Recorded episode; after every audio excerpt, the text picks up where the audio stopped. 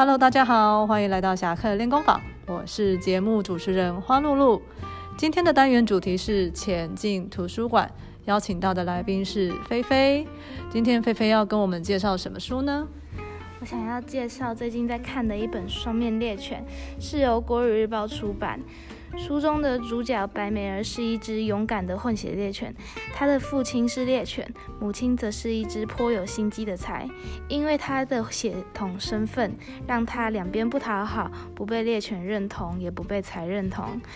他在成长中面对许多苦难，其中有一次被村民误会偷东西，为了向主人证明自己的清白，在雪地里七天七夜抓凶手。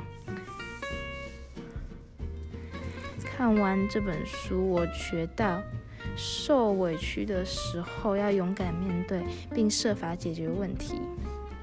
我很喜欢这本书的原因，是因为文字优美，故事情节紧凑，很推荐给大家。谢谢菲菲的分享，欢迎同学到图书馆借阅《双面猎犬》。那也不要忘记本周的侠客任务，赶快来几点哦！侠客练功坊，前进图书馆，我们下周见。